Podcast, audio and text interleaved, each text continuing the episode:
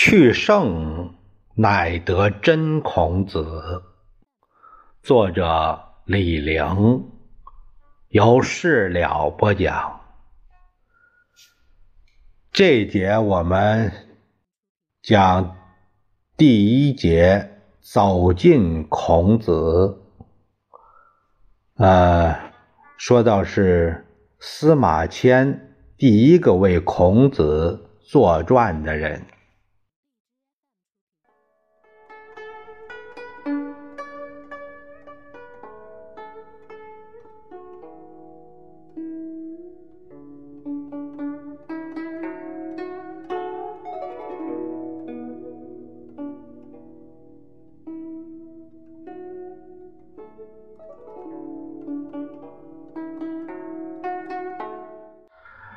我们这一节呢，先是这是读的是是诵读《论语》上篇，这是人物篇。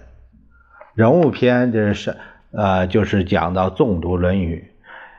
这本书的上篇呢是人物篇，侧重历史叙述。我们先谈孔子，再谈他的学生，再谈其他人，一个一个慢慢来。好像看戏，先把剧中人物给大家介绍一下。孔子是个什么样的人呢？我打算花四章来介绍，把他作为一个历史人物来介绍，这是上篇的重点。研究孔子，我有两个建议：第一，大家可以先读司马迁的《史记·孔子世家》。了解一下他的生平事迹，知道他活着的时候是什么样的，有一点时间上的感受。第二，大家可以到孔子故里参观一下，了解一下他的生活环境，感受一下历朝历代尊孔的气氛，有一点空间上的感受，有一点古今对比，大家不妨想想。活着的孔子和死后的孔子有什么不一样？下面这个是我们先说到司马迁是第一个为孔子作传的人。先秦诸子老师的生平怎么样？弟子有些什么人？记载最详细的莫过于孔门，其他的学派比不了。孔子活着的时候不得志，死后他的弟子不服气，说我们的老师是圣人，超过尧舜的圣人。于是孔子当了圣人，当了他心中他们心中的救世主。这以后，其他门派的学生也纷纷效仿效，说我们的老师是圣人，同样是圣人。但这些圣人全都是民间圣人，没一个得到官方批准。得到官方批准是到了汉武帝的时候，也就是司马迁生活那一阵儿。圣人汉武帝只批准了一个，就是孔子。圣人是不能没有传记的。汉代尊孔，武帝为圣。司马迁作《史记》，把孔子列入专记王侯的三十世家中，就是拿他当钦定圣人讲，当王侯一样的贵人讲。他的记载很重要。我们研究孔子可以参考很多古书，但《孔子世家》提供的框架最基本、最重要。我们可以用其他古书。来校对《史记》，指出他的失误，但其他古书支离破碎，缺乏整体感。我们要想对孔子的生平有大致的了解，还要看司马迁的记载。当年司马迁写《孔子世家》，他有一段这样的话，很有名：“诗有之，高山仰止，景行行止。”虽不能至，然心向往之。余读孔氏书，想见其为人。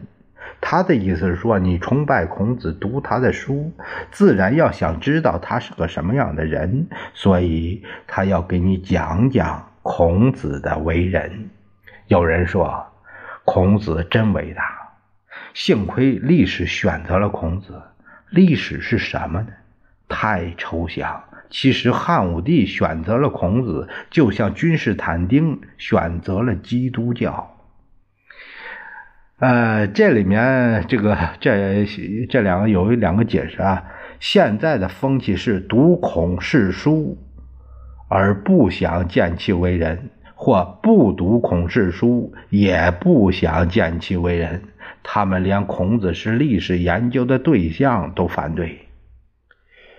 再一个就是说到君士坦丁选择基督教，这个统治者都知道尊孔是尊自己，对收拾人心有好处。他们是拿孔子当工具，这件事儿和孔子没关系，他不可能知道后人怎么利用他。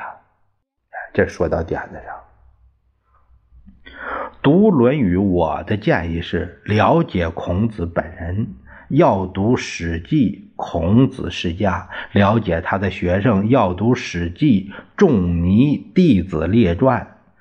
孔子是汉武帝捧起来的圣人，司马迁随侍左右，对孔子十分崇拜。他调过孔子故居，读过孔壁中书，包括孔子弟子集。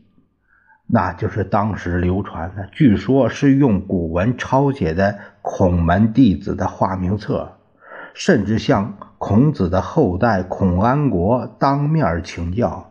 他的记载最早，他的记载最宝贵。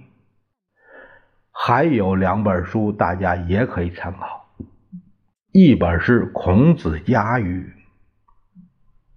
讲孔子；一本是《孔从子》。讲孔子的后裔，汉武帝以来的后裔，这两本书是汉魏之际的古书，年代晚一点但不是伪书。过去称为伪书，那不对。这个这个说到这里呢，我们可以看李陵的《丧家狗》啊，《丧家狗》这个说到这个是不是伪书的事儿。这部书呢，呃，我把这个。呃，去圣乃得真孔子这部书读完啊，我接着读李陵先生的《丧家狗》。呃，这个也是受这部书的这个提示，我也想拜读李陵教授的《丧家狗》。呃，这本书花了好几十块，希望朋友们呢多多点赞，也能让我呢把这本书的钱能搞过来吧。哎，开个玩笑啊。嗯，我们说到说到哪儿了？啊，当然这些文献本身有许多错误，需要加以考定，才能当做史料，并不是每句话全都可靠。哎，这是学者的态度啊。我们下一节呢，读一下去曲阜看看。